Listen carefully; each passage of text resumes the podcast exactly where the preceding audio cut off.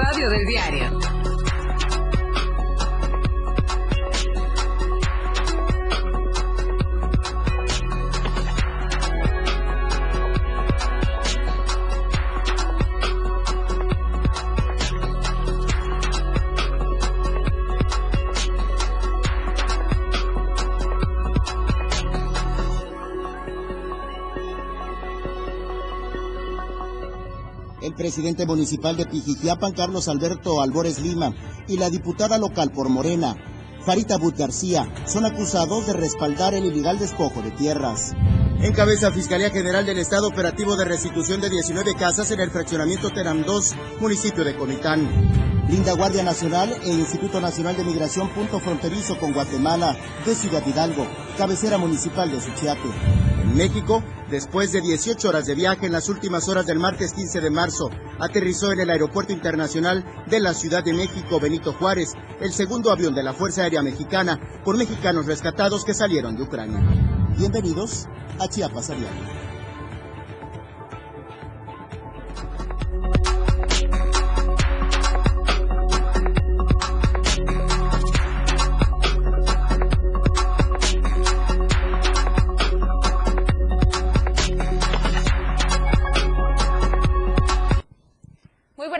gracias por acompañarnos. Gracias, esto es el programa de Chiapas a Diario que se transmite totalmente en vivo desde la Torre Digital, que está ubicada en el libramiento sur poniente de Tuxtla Gutiérrez. Recuerde, también tenemos la página principal que es diariodechiapas.com diagonal radio para que nos pueda ver y escuchar también las 24 horas del día. Mi nombre es Dora García de Alba y como siempre es un gusto compartir este espacio con Eric Ordóñez. Muy buenas tardes, Eric. Muy buenas tardes, buenas tardes a todas, a todos ustedes que también sintonizan el 97.7, la radio del diario. Transmitimos desde la capital del estado, Tuxtla Gutiérrez, en la torre digital del Diario de Chiapas.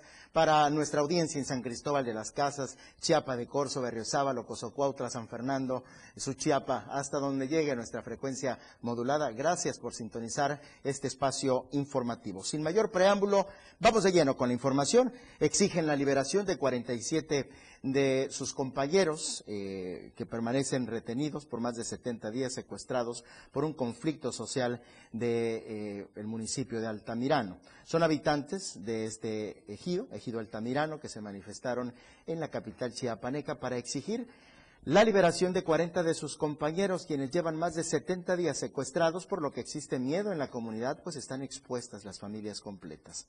René Santos Espinosa, el comisariado ejidal de Altamirano, pidió la intervención de las autoridades federales para tener la certeza de vivir en una comunidad en la que impere la paz, caso contrario a lo que se vive actualmente, en donde se les han impuesto grupos de choque. Así también pidieron respeto hacia el Consejo Municipal, ya que el propio municipio de Altamirano lo exigió en su momento, por lo que no están en tiempos de discusiones.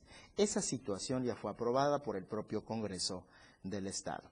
Remarcó que esta situación es parte de las acciones de Vladimir Hernández Álvarez, el presidente municipal de Las Margaritas, así como José Domingo Espinosa López, quienes se han dedicado, aseguran, a atacar a Altamirano. Y bueno, hablando justamente de estos temas de recuperación, en este caso de predios de viviendas, son 19 aquellas que fueron en este operativo recuperadas en el municipio, en el municipio de Comitán. Detuvieron a dos personas también en esta operación y aseguraron dos vehículos. Son 10 casas que estaban vacías y nueve de ellas estaban ocupadas por organizaciones. En total, 19 viviendas que estaban en posesión de familias afiliadas a organizaciones sociales en el fraccionamiento Tenam 2 en Comitán fueron recuperadas al ejecutarse ayer por la mañana esta orden de desalojo girada por el juez. Este operativo estuvo encabezado por la Fiscalía del Distrito Fronterizo Sierra, con el apoyo de la Secretaría de Seguridad Pública y Protección Ciudadana, Protección Civil, así como de Derechos Humanos. La ejecución de la diligencia en la restitución de estas 19 viviendas de bien inmueble en el fraccionamiento Tenam 2 en Comitán se llevó a cabo con todos los protocolos y la información oficial indicó que 10 de estas viviendas estaban vacías y 9 estaban habitadas, ubicadas en la avenida Zapaluta y avenida Husnahab, y como resultado de estas acciones, Jorge N. y Eliseo N. quedaron detenidos por la policía especializada por el delito de despojo, mientras que el resto eran mujeres con menores de edad. También aseguraron dos vehículos, uno tipo Oplander de color blanco con placas de circulación de la Ciudad de México y el segundo era de la marca Volkswagen sin placas de circulación. Ambos también quedaron a disposición del Ministerio Público y al concluir la diligencia el personal de la Fiscalía de Distrito entregó las 19 viviendas al propietario legítimo y al apoderado legal. Oiga, por cierto, en los espacios, en uno de los espacios del diario de Chiapas, de charla con Vero Rodríguez. Estuvo de invitada la diputada Carolina Suardamos, coordinadora de la fracción parlamentaria del Partido Chiapas Unido y además presidenta de la Comisión Agraria del Congreso del Estado con el tema La mujer actual en la política. La legisladora explicó en el estado de Chiapas es preciso que las mujeres se involucren más en la vida política, que formen criterios que puedan ayudar al impulso y desarrollo de la entidad. Indicó que uno de los puntos que atañe en estos momentos son las elecciones extraordinarias en seis municipios de Chiapas. Ante esta situación, la legisladora de Chiapas Unido pidió un pacto de civilidad a los partidos políticos para que este proceso se desarrolle en Chiapas con paz.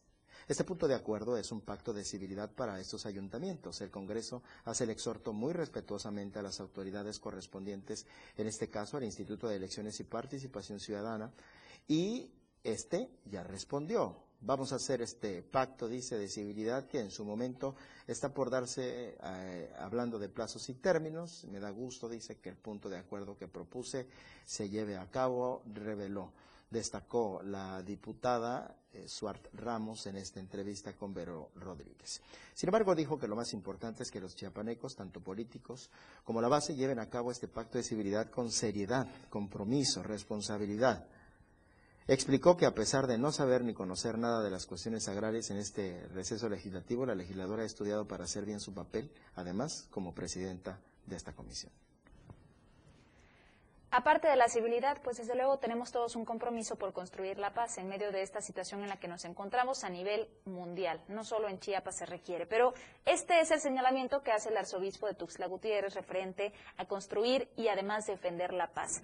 El mundo está en crisis y esta será una cuaresma que se vive en una situación no prevista por ejemplo, como con la guerra que transcurre en Ucrania, pero que hace temer peores escenarios, es lo que comentó el arzobispo de Tuxtla Gutiérrez, Fabio Martínez Castilla. Y al respecto lamentó que las poblaciones estén viviendo contextos de violencia que son cada vez mayores.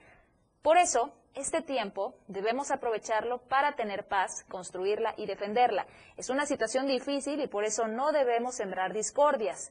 Y aunque el gobierno mexicano también aboga por una resolución pacífica del conflicto, Señaló el contraste que existe con la situación que vive a diario, que viven a diario miles de habitantes entre ejecuciones, tiroteos y una violencia desbordada en nuestro país. Lo que nos falta en México es la cultura de la paz. Nos hemos acostumbrado a que todo lo resuelve el gobierno, pero si se resuelve muy poco, se crea un ambiente sin gobierno que crea una tierra sin ley y por eso cada uno debe contribuir a la paz y a la justicia social. Y a propósito de protestas, cientos de alumnos protestaron enérgicamente en las oficinas de la Sede Sol, ya que no han podido cobrar sus recursos del programa Becas Benito Juárez. Aparentemente las cuentas fueron hackeadas. Los alumnos señalan que estaban informados de que había sido hecho el pago de recursos, sin embargo, 30 estudiantes fueron afectados al no poder ingresar a sus cuentas. Precisan que cambiaron el número y correo electrónico de referencia. Son muchos los alumnos del municipio de Tonalá de diferentes instituciones educativas como CONALEP, CEBETIS, telebachilleratos comunitarios a quienes les robaron sus recursos económicos mediante un hackeo de expertos en informática, al menos es lo que aseguran padres de familia. Escuchemos.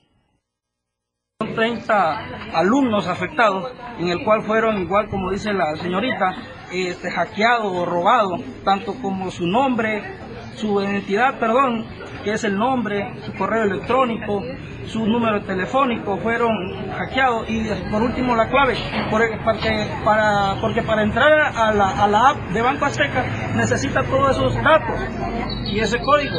Entonces ninguno pudo entrar, simplemente les llegó una notificación donde el número de teléfono y el correo había sido cambiado.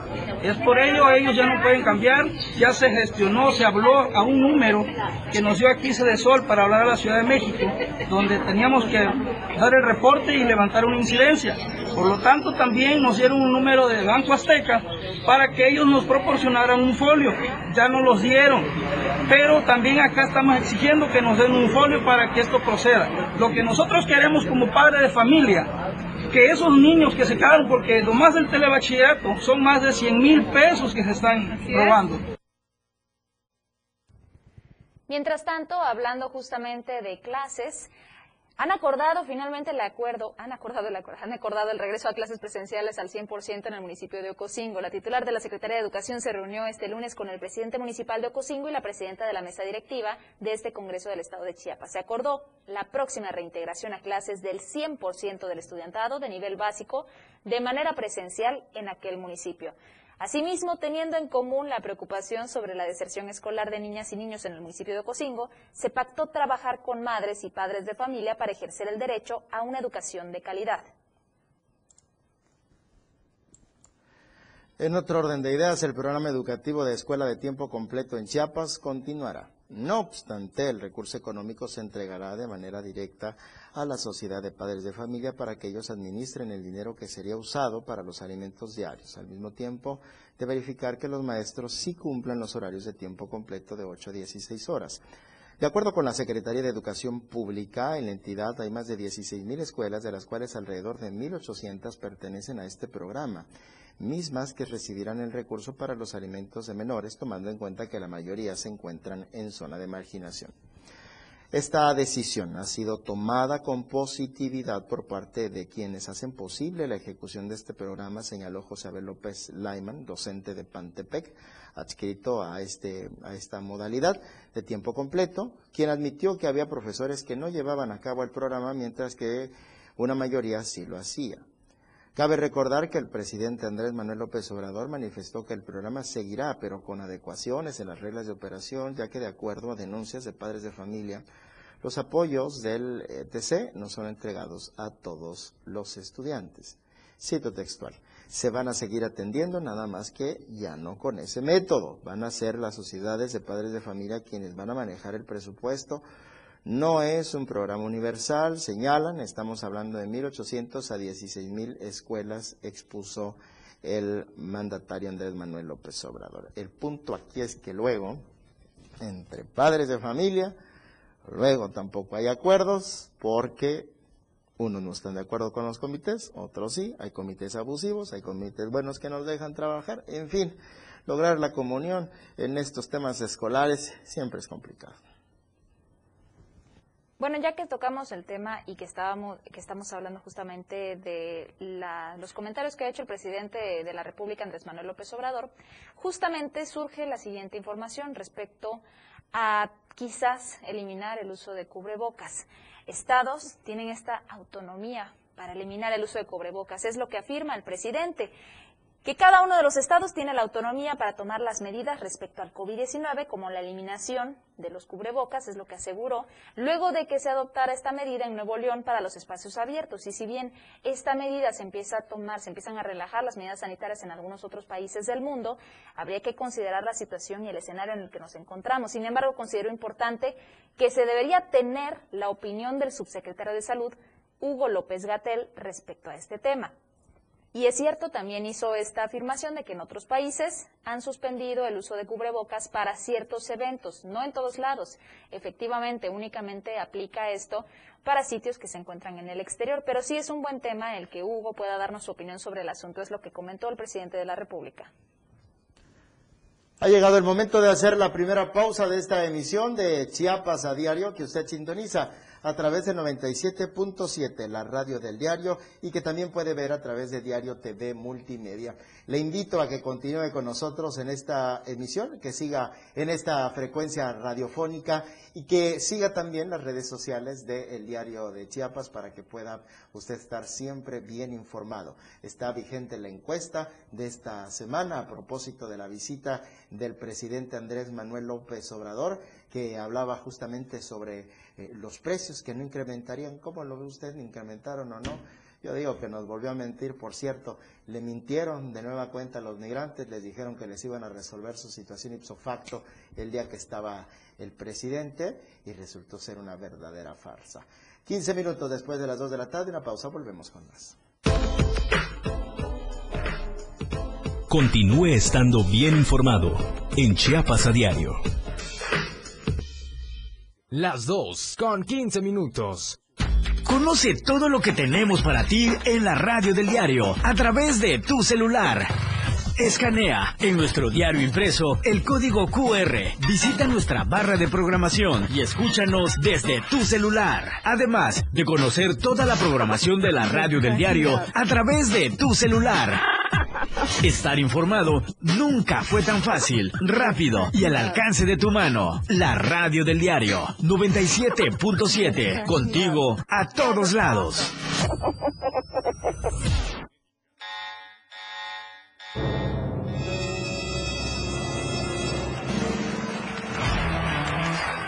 Los 60 minutos más prendidos e irreverentes en radio. Con el patrón. Él te lleva de la mano con temas actuales, música invitados. Lo más trendy en redes sociales y lo mejor. Te llevan paso a paso con el mejor ambiente en radio. Después de todo, con el patrón. De lunes a viernes de 6 a 7 de la noche por la radio del diario 977.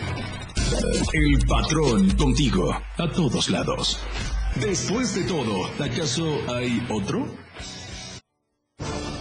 En cada momento, en cada segundo, minuto y hora, las noticias siempre le acompañan. Y Chiapas al cierre le presenta las noticias más sobresalientes del día.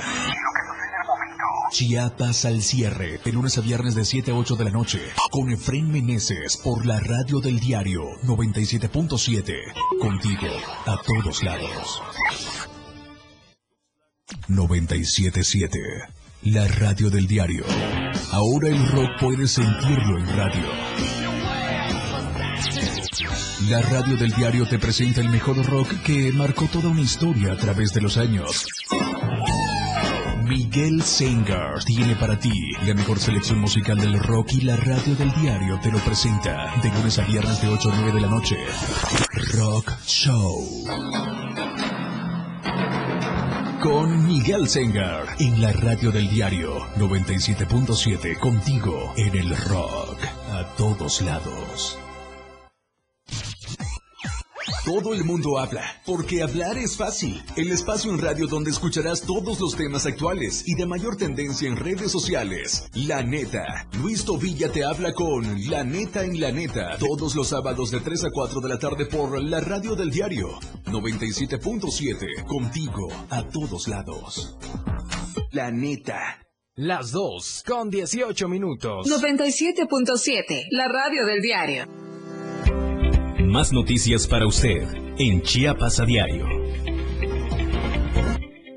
Ya estamos de vuelta en Chiapas a diario. Gracias por acompañarnos, por mantenerse en sintonía a través de la 97.7, la radio del diario. Vamos a continuar con los temas de este día y justamente hablando de cómo hace falta atender la situación en la que se encuentran cientos de mujeres que se encuentran, vaya, en prisión que son doblemente abandonadas por las autoridades y por sus mismos familiares. Son mujeres quienes enfrentan este abandono, el institucional y el más doloroso, que es el de, los, de sus familiares, que no las llegan a visitar, y además las condiciones en las que se encuentran. Vamos a conocer esta información de nuestro compañero Ainer González.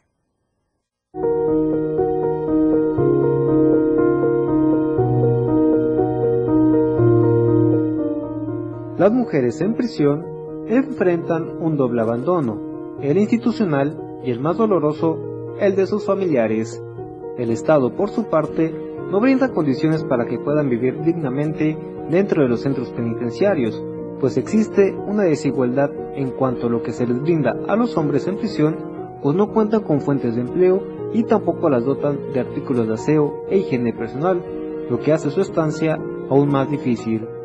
Por otra parte, sus esposos y familiares pocas veces las visitan, pues de acuerdo a las asociaciones civiles, este rol generalmente es tomado por las propias mujeres, pues cuando se trata de que un hombre sea encarcelado, generalmente son ellas quienes asisten a visitarlos, llevarles alimentos y procurar su estancia más amena. No obstante, cuando se trata de una mujer en prisión, el 90% de sus esposos las abandonan. Ante esta situación, Katsibi Gómez, presidente de la Asociación Civil Unidas por la Sangre, dio a conocer que la organización constantemente realiza campañas para recaudar artículos de higiene y limpieza personal con el fin de entregarles a las mujeres que se encuentran privadas de su libertad en diferentes centros penitenciarios de Chiapas. Las campañas puntualizó que se realizan trimestralmente, en el que se pide a la población donante toallas femeninas, jabón, champú, papel higiénico, pasta para dientes y otros artículos básicos, incluidos alimentos para las mujeres que se encuentran en prisión. Por lo anterior, la presidenta de Unidas por la Sangre invitó a quienes estén interesados en donar artículos para las mujeres que se encuentran privadas de su libertad visitar la página de internet y de Facebook de la Asociación Civil Unidas por la Sangre o contactarse vía telefónica al 961 108 85 27. Para Diario de Chiapas, Ainer González.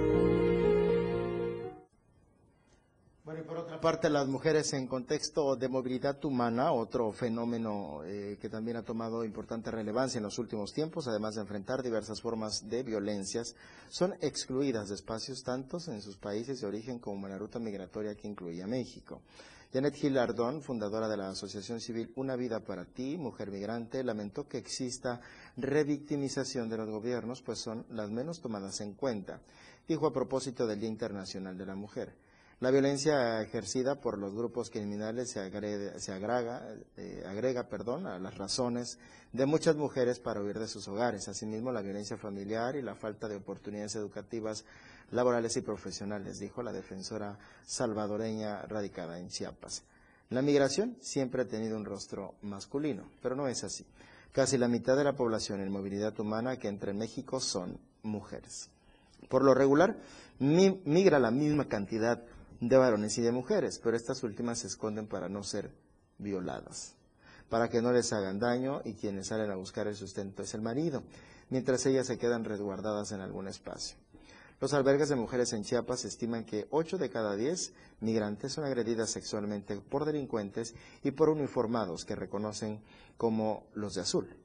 La Casa de la Mujer Migrante entre el año pasado y lo que va del 2022 brindó atención jurídica psicológica y de otra índole a cerca de 12.000 mujeres y 5.000 infantes, cantidad muy superior comparada con otros años. Antes no se veía mucho ahora, pero ahora salen y son miles, asegura. Referente a la contención migratoria y a los largos procedimientos para la regularización en Tapachula, reconoció que son añejas problemáticas, pero en su experiencia el gobierno le sale, al gobierno le sale más caro retenerlos que se den golpes a que le solucionen sus trámites. Gilarón Ardón insistió en la importancia de apoyar a las mujeres que migran principalmente, no discriminándolas y, ¿por qué no?, brindarles ropa, calzado, artículos de higiene personal y alimentos. Una ayuda para ti, mujer migrante, conmemoró el pasado 8 de marzo con ponencias y otras actividades lúdicas a mujeres migrantes de Venezuela, Haití, Guatemala, Honduras, entre otras nacionalidades. Durante 2001, la Unidad de Política Migratoria reconoció a 8.860 refugiadas, 11% con más, eh, más que en el 2020, cuando aprobaron 7.984 solicitudes a mujeres, principalmente de Venezuela. Y sigue latente la tensión justamente en algunos puntos fronterizos de Chiapas, especialmente en Ciudad Hidalgo en la cabecera municipal de Suchiate, donde hay la presencia de la Guardia Nacional y también de elementos del Instituto Nacional de Migración. Esto ante un grupo de migrantes que se han asentado justo en este sitio en espera de poder comenzar con sus procesos, este trámite para poder transitar libremente por nuestro territorio mexicano. Todo esto con la finalidad de llegar hasta el norte del país. Esta es la información de nuestro compañero José Cancino, quien dio cobertura justamente a este, a este hecho de cómo blindan la frontera por presencia de migrantes que buscan realizar estos trámites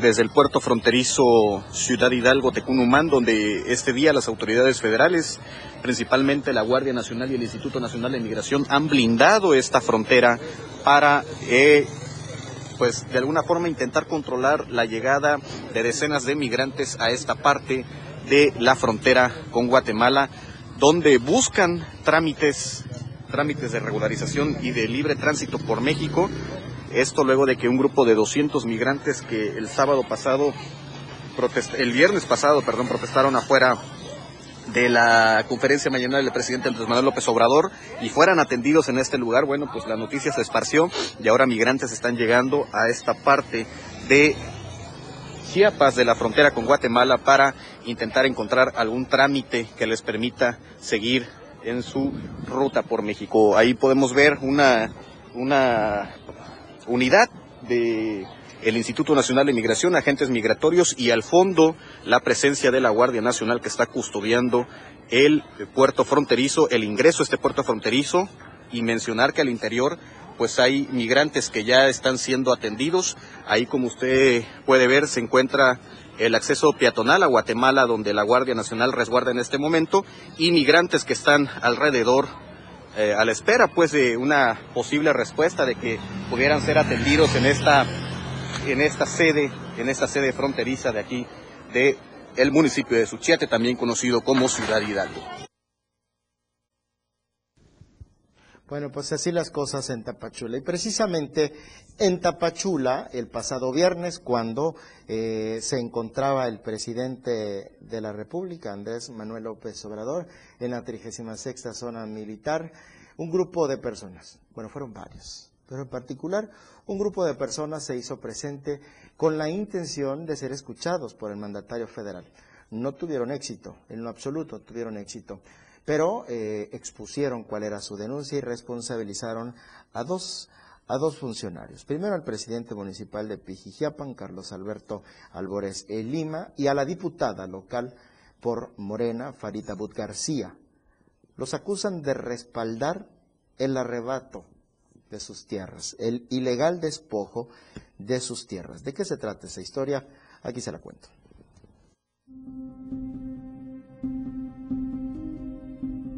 El presidente municipal de Pijijiapan, Carlos Alberto Albores Lima, y la diputada local por el Movimiento de Regeneración Nacional, Farita But García, son acusados por habitantes de la colonia agrícola La Permuta, municipio de Mapastepec, Chiapas, de respaldar el ilegal despojo de sus tierras que pasa es que nosotros estamos acusando un despojo de tierras que tenemos con, con, escrituras públicas y con todo. Y lo que pasa es que en ese momento la Fiscalía apoya a los invasores, eh, ayudado por el presidente municipal de Pijijiapan, Carlos Albores Lima. Hace dos años, cuatro meses, hubo una restitución de tierras en esa colonia. Lo ejecutaron, ahora sí que las fuerzas militares con toda la organización que se depende. Ahora el 27 de enero fuimos desalojados de esas tierras, teniendo escrituras públicas, pagos feriales y todo lo demás en regla. Los afectados denunciaron haber sido despojados de nueve predios conformados en un total de más de 450 hectáreas por el grupo autodenominado Esfuerzo Campesino, con el respaldo de las autoridades. Porque hay un grupo invasor que dice llamarse Esfuerzo Campesino, ¿Quién lo respalda? El presidente Pijiapan. Pues no, la razón se lo dan a los invasores, pero ellos tienen un acuerdo con político con, con, Carlos Labores Lima y la, la diputada Abud, Farid Abud.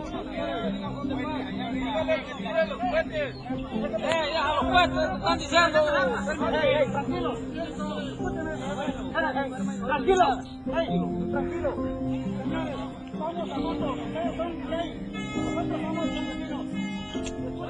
Los afectados de aquella región costera de Chiapas aseguraron que no han sido respaldados por nadie. Desde el pasado mes de enero han pugnado porque les devuelvan lo que les arrebataron. El pasado viernes se hicieron presentes al exterior de la 36 zona militar de Tapachula, esperando poder ser atendidos por el presidente de México, Andrés Manuel López Obrador, pero no tuvieron éxito. Están molestos, indignados, preocupados por su patrimonio anticipan que se derramará sangre si no les devuelven lo que aseguran legítimamente les pertenece. Para Diario de Chiapas, Eric Ordóñez. Muy bien, en este momento tenemos que hacer una pausa. Recuerde que estamos transmitiendo totalmente en vivo a través de todas las plataformas de Diario TV Multimedia, a través de Facebook, a través del canal de YouTube, para que pueda vernos. Además, si nos está escuchando, también le mandamos un saludo a todos aquellos que nos sintonizan a través de la 97.7, la radio del diario. Vamos a tener que hacer una pausa y regresamos con más información después del corte. La noticia regresa después del corte. Las 2 con 29 minutos. 97.7. La radio del diario. Más música en tu radio. Lanzando nuestra señal desde la torre digital del diario de Chiapas. Libramiento Surponiente 1999. 97.7. Desde Tuxtla Gutiérrez, Chiapas, México. XHGTC, la radio del diario. Contacto directo 961-612-2860. Cabina 961-612-2860. Escúchanos también en línea. www.diariodechiapas.com Diagonal Radio. 97.7. La radio del diario. Más música en tu radio. Chiapas es poseedora de una belleza natural sin rival en todo México. Una gran selva, un impresionante cañón, manglares y playas únicas, además de paradisiacas caídas de agua, visten a nuestro estado con el encanto único de la naturaleza. Chiapas es el estado más al sur de México, la última frontera de nuestro país. Aquí, en este rincón, que también fue el último territorio en añadirse a la República, se encuentra un paraíso de bellezas naturales listo para ser explorado. Ven y disfruta lo que Chiapas tiene para ti. 97.7, la radio del diario. Contigo a todos lados. La radio del diario 977. Para comenzar tu fin de semana con estilo, suelta el beat. Toda la música que se genera en los mejores clubs del mundo, todos los viernes y sábados de 9 a 11 de la noche. Ahora escúchalos en las tornamesas de la radio del diario. Line Up del 977. Claudio Gómez, DJ Baker. Tiene para ti los mejores sets mezclados en vivo. Lo mejor de la música electrónica con DJ Baker. En la radio del diario 97.7. Contigo a todos lados. ¿Algún saludo? A ver, ¿para quién es el saludo? Échamelo. Una canción. ¿Qué canción quiere, mamacita? Una información. Son las 8 con 35 minutos y vamos a darles el estado, el pronóstico del tiempo. Un mensaje. ¿Desde qué parte nos escuchas? Lo que tú quieras. WhatsApp, la radio del diario. Escríbenos y comunícate con nosotros. 97.7, la radio del diario. 961-612-2860. 961-612-2860. Ahora es mucho más fácil estar en contacto con la radio del diario. 97.7.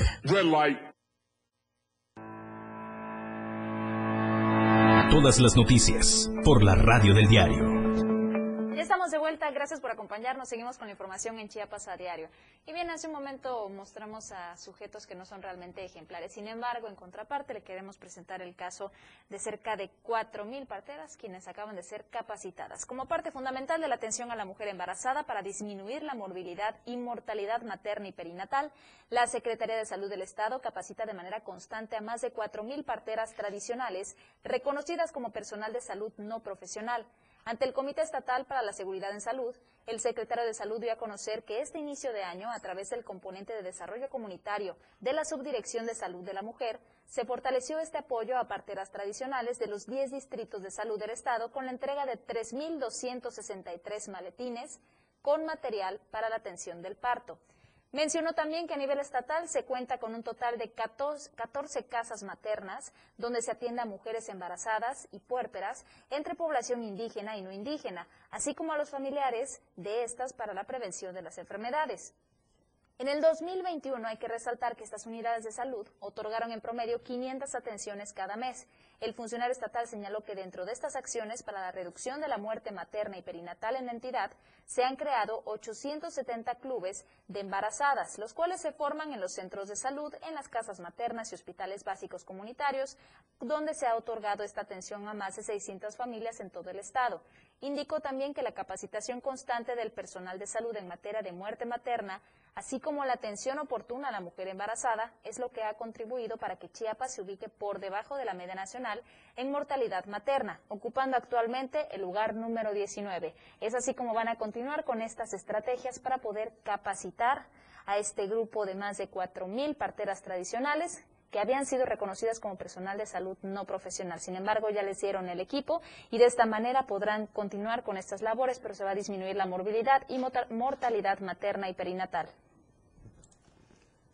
En otro orden de ideas, cambiando completamente de tema, a pesar de que se han hecho algunos esfuerzos, no son lo suficientes para salir del rezago y de la crisis económica. Esto lo dice un experto.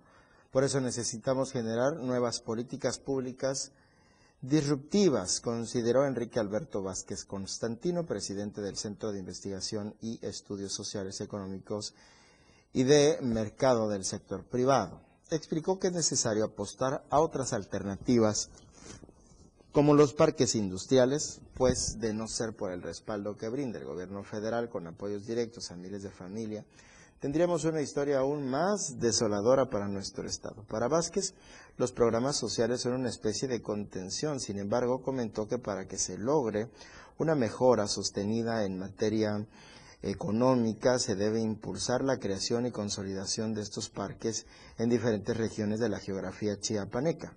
Este tipo de espacios que existen en entidad realmente no funcionan como tal, sino como bodegas, es decir, que no hay transformación, no hay uno como el que nos merecemos los chiapanecos, asegura.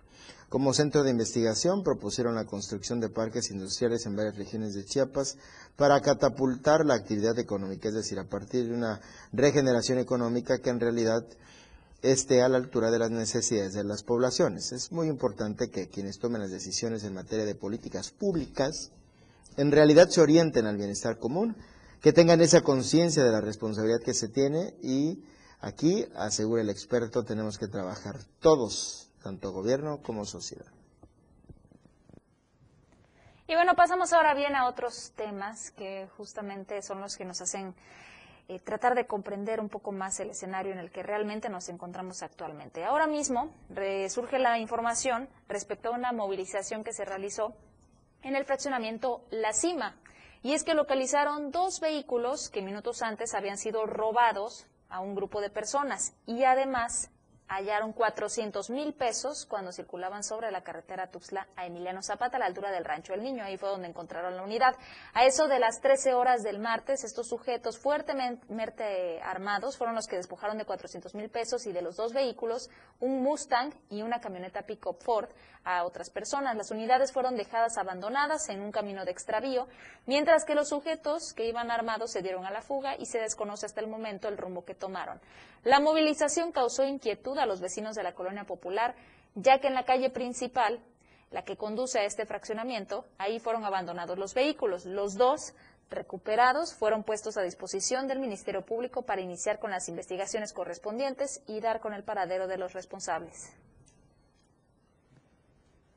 Y bueno, en otro orden de ideas, una menor de edad originaria del municipio de San Juan Chamula denunció que sufrió abuso sexual por parte de su propio padre hace ocho meses, quedando embarazada y hoy clama a las autoridades para que este no se salga con la suya ya que la amenazó de muerte a ella y a su mamá. La víctima apenas tiene 13 años, pidió a las autoridades competentes castigo a su a su padre, quien se encuentra actualmente recluido en el Centro de Reinserción Social para Sentenciados número 5, ubicado a 18 kilómetros de San Cristóbal de las Casas. Narró que hace ocho meses fue abusada sexualmente, no una, en dos ocasiones, cuando se encontraba sola en su domicilio por su padre, Salvador Patistán, originario del municipio de San Juan Chamul y ahora asegura tener miedo porque amenazó con matarla y pidió que no lo dejen, que no lo dejen libre. Agregó que su padre fue detenido hace una semana por la policía y que actualmente se encuentra en un penal acusado de violación. Por su parte, la madre de la menor indicó que su hija está amenazada por su propio padre, por lo que le pidió que permanezca en la cárcel porque tiene miedo de que la mate. Vamos a pasar a otros temas. Ayer le habíamos presentado justo esta información respecto a cómo deben de, tratarse a raíz del Código Penal justamente los casos en los que hay abuso en contra de animales. Pues bien, ahora también hay que señalar el abandono, además del maltrato. falta todavía esta conciencia, este respeto y este compromiso y responsabilidad de tener una mascota. La integrante Mejor Amigo refirió que la falta de cultura y la conciencia, estas son las principales causas de abandono de los animales. Escuchemos esta información de nuestro compañero Eden Gómez.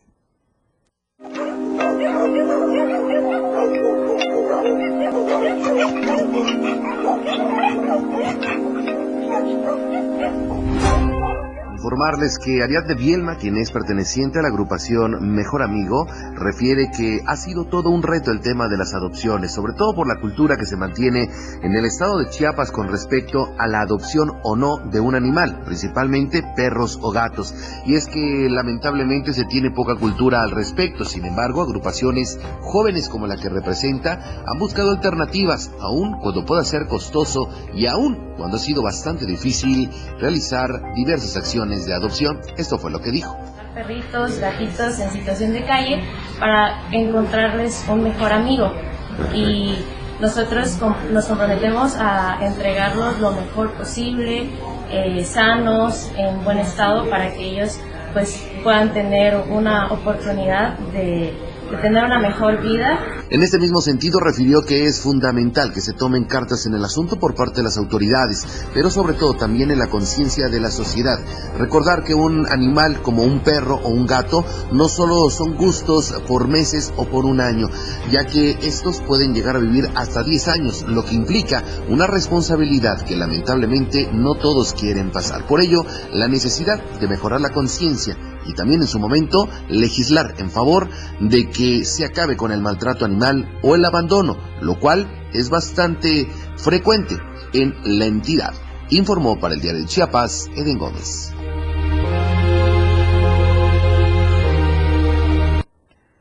Y ya que estamos en estos menesteres con la responsabilidad de mantener en cero las estadísticas de enfermedades de animales domésticos como la rabia y favorecer la prevención de contraer enfermedades antroponóticas, el edil Jiquipilteco, perdón, el personal del Centro de Salud y la Clínica del IMSS pusieron en marcha la campaña de vacunación antirrábica para perros y gatos. Estas acciones favorecen a la ciudadanía, pero es de gran importancia lograr las acciones de concientización de que dueños acudan con sus mascotas a los módulos de vacunación. El edil reafirmó el compromiso de velar por la salud de las y los jiquipiltecos, así como fortalecer las estrategias alternativas para encaminar una sociedad saludable. La campaña se estará realizando en diferentes puntos de la ciudad, abarcando en su totalidad barrios y colonias cercanas, ya que es una actividad completamente gratis. Se logrará un gran beneficio para que la economía familiar, ya que es de manera universal y gratuita. Estas acciones logran un mejor jiquipilas y que los animales puedan permanecer libres, libres de enfermedades. Otra de las campañas que ya se ha puesto en marcha, que ya dio arranque, es justamente contra la propagación del Zika, del dengue, de la chikungunya.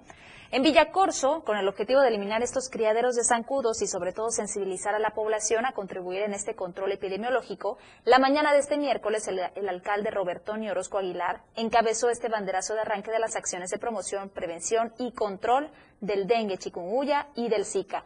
Tony Orozco dijo que en esta recién llegada del gobernador Rutilo Escandón Cadenas y el secretario de Salud, el doctor Pepe Cruz, a San Pedro Buenavista, se hizo el compromiso de trabajar en la prevención y el cuidado de la salud de los villacorsenses. Señaló que no van a esperar a que ocurran estos casos de dengue cuando pueden prevenirse.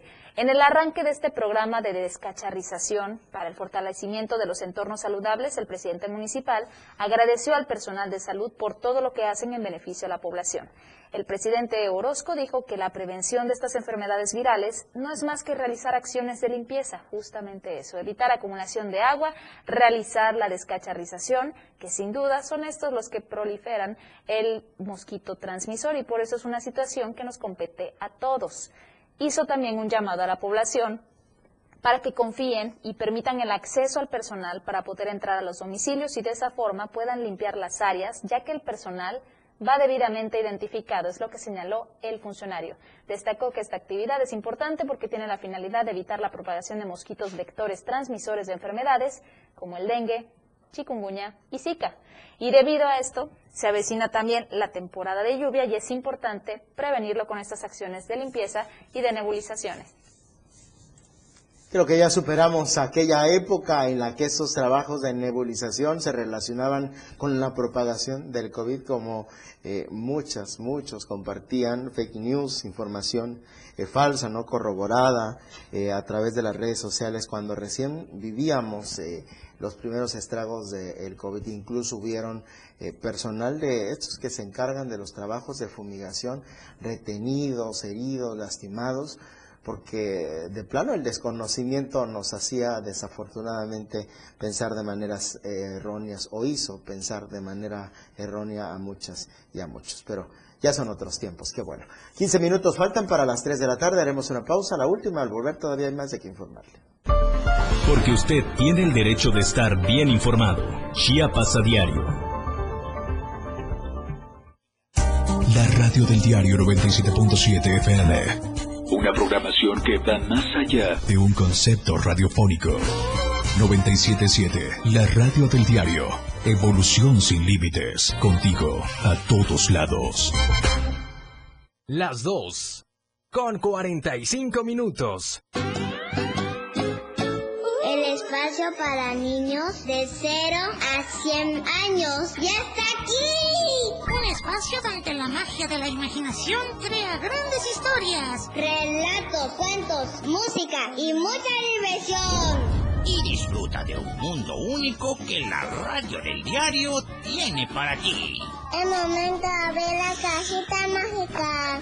Toda la magia está contigo. Todos los domingos de 11 a 12 del día. En la cajita mágica. La radio del diario 97.7 contigo a todos lados. Viajar a través de la radio nunca fue tan divertido. Señores pasajeros, favor de abordar la unidad 977 que está próxima a su salida. Turisteando diario. La mejor manera de viajar ahora está en tu radio. Turisteando con Turi y Betty Femo. Todos los sábados y domingos de 9 a 11 de la mañana. Turisteando diario para continuar conociendo más de lo que Chiapas tiene para ti. Turisteando Diario en el 977. Contigo a todos lados. Transportes turisteando. ¿Algún saludo? A ver, ¿para quién es el saludo? Échamelo. Una canción. ¿Qué canción quieres, mamacita? Una información. Son las 8 con 35 minutos y vamos a darles el estado, el pronóstico del tiempo. Un mensaje. ¿Desde qué parte nos escuchas? Lo que tú quieras. WhatsApp, la radio del diario. Escríbenos y comunícate con nosotros. 97.7, la radio del diario. 961-612-2860. 961-612-2860. Ahora es mucho más fácil estar en contacto con la radio del diario. 97.7. 97.7 FM, XHGTC, la radio que quieres escuchar. Contigo a todos lados. Las 2 con 47 minutos. 97.7, la radio del diario. 97.7, la radio del diario. Usted está en Chiapas a diario.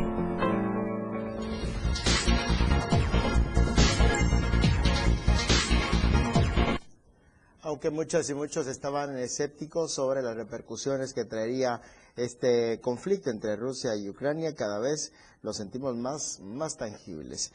Llegaron a México, llegó a México el segundo vuelo con mexicanos provenientes de Ucrania, tras un largo, largo viaje, ya están en suelo mexicano. Sobre eso nos habla Luis Carlos Silva, que nos tiene detalles. Luis, ¿cómo estás? Adelante, te escuchamos. Con el placer de saludarte, Eric, amigos del auditorio, gracias y muy buenas tardes. Atrás quedaron más de 10.000 kilómetros, 18 horas de vuelos y también los trámites migratorios correspondientes tanto en Rumanía como en la República Mexicana. 24 nacionales, 24 connacionales, 33 personas de origen ecuatoriano, 5 familias peruanas, 3 perros, 3 gatos, la tripulación de 13 elementos de la Secretaría de Defensa Nacional y también de la Fuerza Aérea Mexicana, 10 eh, elementos de de apoyo, así como ocho funcionarios de la Secretaría de Relaciones Exteriores y 23 colegas periodistas acompañaron a estas personas con las coplas y la, la canción de Cielito Lindo llegando a territorio mexicano anoche a las 23 con 41 minutos. Gracias, viva México, gritaron los connacionales luego de que el avión de la Fuerza Aérea Mexicana, el vuelo 502 de la Sedena, aterrizó en territorio mexicano sin mayor contratiempo. En el vuelo, pues que repatrió a estas personas se encontraban varios niños a los cuales pues el personal de la Sedena y también de la Fuerza Aérea Mexicana les entregaron juguetes, algunas golosinas, dulces y frituras para que se les hiciera menos pesada la espera. Y es que esta travesía que los trajo de regreso a nuestro país, pues atrás quedó el eh, pues halo de la guerra y sobre todo las escenas dantescas que han eh, pues circulado en medios en medios electrónicos en medios impresos y también en redes sociales. Comentarte que el protocolo de revisión pues es el que siempre se hace cuando hay eh, algún grupo de importantes de personas que llegan a nuestro país se les tomó la temperatura los signos vitales se les hizo algún reconocimiento médico y se les selló su pasaporte de ingreso a nuestro país. Y como entran como una situación de tema humanitario ellos podrán pues estar en territorio mexicano el tiempo que así lo consideren, claro, mientras pasa la guerra y también si ellos deciden pues internarse en otros estados de la República Mexicana, así lo podrán hacer. Cabe destacar que los funcionarios de la Secretaría de la Defensa Nacional y de la Cancillería dijeron que este segundo vuelo humanitario de regreso a nuestro país fue totalmente exitoso, coordinado desde el territorio mexicano por la Secretaría de Relaciones Exteriores y en los consulados de Rusia y Rumanía también hubo apoyo muy importante. Estas personas pues le agradecieron al gobierno mexicano y en especial al presidente Andrés Manuel López Obrador y al secretario de Relaciones Exteriores su participación, apoyo e intervención para lograr este cometido. Estos 24 connacionales o mexicanos pues de inmediato se incorporaron con sus familias, como también los extranjeros que también llegaron procedentes de Rumanía y que son de origen ecuatoriano y peruano. Comentarte finalmente que el gobierno federal refrendó su compromiso de seguir apoyando en lo que se pueda y hasta donde tope en el tema de una ayuda humanitaria atendiendo puentes de entendimiento y colaboración entre México, Rumanía, Ucrania y también la República Rusa. Regreso contigo al estudio, Eric, te mando un abrazo. Hasta aquí mi reporte y como siempre que pases una excelente tarde. Gracias, Luis Carlos Silva. Un saludo hasta la Ciudad de México. Esto en el contexto nacional. Retomamos otros temas ahora. Pues bien, hablando justamente del tema del simulacro de evacuación, está todo listo para poder recordar aquel evento del Chichón. Este jueves, el municipio de, de Francisco León la Secretaría de Protección Civil, con la presencia de elementos de la Secretaría de la Defensa Nacional, la Secretaría de Salud, Guardia Nacional, Secretaría de Seguridad y Protección Ciudadana, así como autoridades municipales de la región Mezcalapa y la comunidad en general, van a realizar este segundo simulacro de evacuación con una hipótesis de erupción volcánica, es lo que informó el titular de Protección Civil de la zona Mezcalapa, Efraín López Ojendis. Participará la comunidad de San Pablo Tumpaj, y los comités comunitarios de protección civil de Carrizal, Nuevo Naranjo y Nuevo San Miguel, quienes tendrán que desalojar sus viviendas bajo los parámetros y lineamientos de seguridad que enmarca la Ley de Protección Civil, con una duración promedio de 25 minutos. Asimismo, van a evacuar animales de traspatio, en seres y posteriormente se van a concentrar en un refugio temporal que está habitado por el Ayuntamiento de Francisco León. El día 17 de este mes de marzo se va a llevar a cabo este evento de evacuación que estará enfocado en la erupción volcánica, teniendo como participación a la comunidad de San Pablo Tumpac. Esta comunidad va a participar en la evacuación de simulacro ante actividad sísmica con el objetivo de mantenernos en alerta ante cualquier situación de desastre, es lo que señaló. López Ojendis también recordó que el año pasado se realizó en la ribera Esquipulas, Guayabal, en el municipio de Chapultenango. Ahí se tuvo la participación de los tres órdenes de gobierno y la población en general. Concluyó que el próximo 28 de marzo las instituciones, instituciones culturales van a preparar un evento conmemorativo por los 40 años de las erupciones del volcán Chichonal, donde van a participar autoridades municipales de Ocotepec, Coapilla, Copainalá, Tecpatán, Chapultenango y, por supuesto, Francisco León. Bien, por otra parte, desde la reunión de gabinete del pasado 15 de marzo, se felicitó a Protección Civil por estar nominados al premio Sasakawa. En 2019 se obtuvo el sexto lugar a nivel mundial. Este año la meta es obtener el principal reconocimiento internacional para Chiapas. Lo explica el gobernador del estado, Rutilio Escandón Cadenas. Yo felicito muchísimo a Protección Civil porque también estamos nominados nuevamente por el premio Sasakawa, que ya fue nominado en el 2019 y que a nivel mundial quedamos en el sexto lugar como de los mejores. Pues este año nos acaban de nominar de nueva cuenta.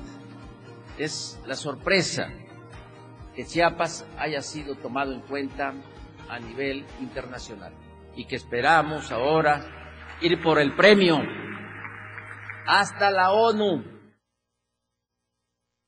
Y más allá de estas prácticas de la protección civil, que por supuesto son de mucha ayuda, sobre todo cuando ocurren fenómenos naturales. Aquí viene esta intervención que debemos hacer todos nosotros como ciudadanos responsables. Ahora mismo se ha elegido el municipio de San Cristóbal de las Casas justamente para implementar una estrategia respecto al cambio climático.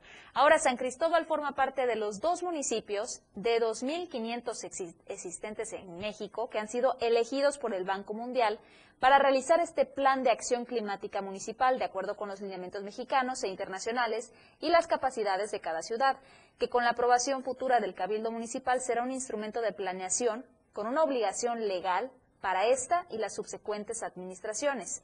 Al iniciar con estas actividades presenciales de este proceso, este 14 y 15 de marzo pasados, con la realización de talleres de análisis de riesgo y vulnerabilidad climática, el presidente municipal, Mariano Díaz Ochoa, agradeció al Banco Mundial, SEDATU y la Comisión Nacional de Áreas Naturales Protegidas por el acompañamiento que tendrán con el ayuntamiento para lograr realizar este plan acorde a las necesidades del municipio de San Cristóbal. Él señaló que se trata de un compromiso del gobierno municipal a actuar ante las consecuencias que provoca el calentamiento global en nuestro planeta y saben también que con la unión de voluntades con los organismos internacionales podrán poner su granito de arena para mitigar el cambio climático.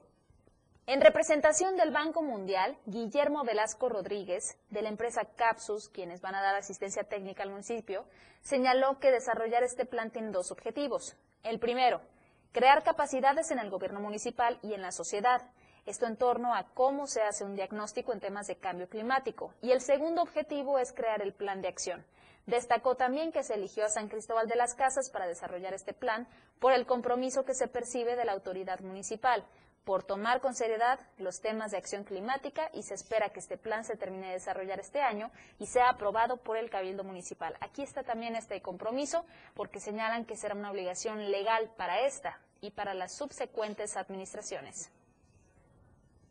Ya nos vamos, pero antes de ello recordarle la encuesta de la semana del Diario de Chiapas, esperando poder contar con su opinión, que para esta casa editorial es importante. A través de la cuenta en Twitter, arroba Diario Chiapas, usted puede opinar. En su visita a Chiapas, el presidente Andrés Manuel López Obrador dijo que no aumentará el costo de la gasolina en la frontera. ¿Crees que eso ocurrirá? Vemos, dijo. ¿Sí o no? Esas son las dos opciones de respuesta. En su visita a Chiapas, el presidente AMLO dijo que no aumentará el costo de la gasolina en la frontera. ¿Usted cree que eso ocurrirá? ¿Sí o no? Usted responda de aquí al viernes en punto de las 7 de la noche en Chiapas al cierre, en el, espacio que conduce mi compañero Efraín. Vamos a dar a conocer los resultados. Gracias por el favor de su amable audiencia, Dora. El día de mañana nos, los esperamos también con mucho gusto en punto de las dos. No se pierda la información en Chiapas a diario y por supuesto los dejamos con toda la programación de Diario TV Multimedia. Nos vemos, que pasen una excelente tarde.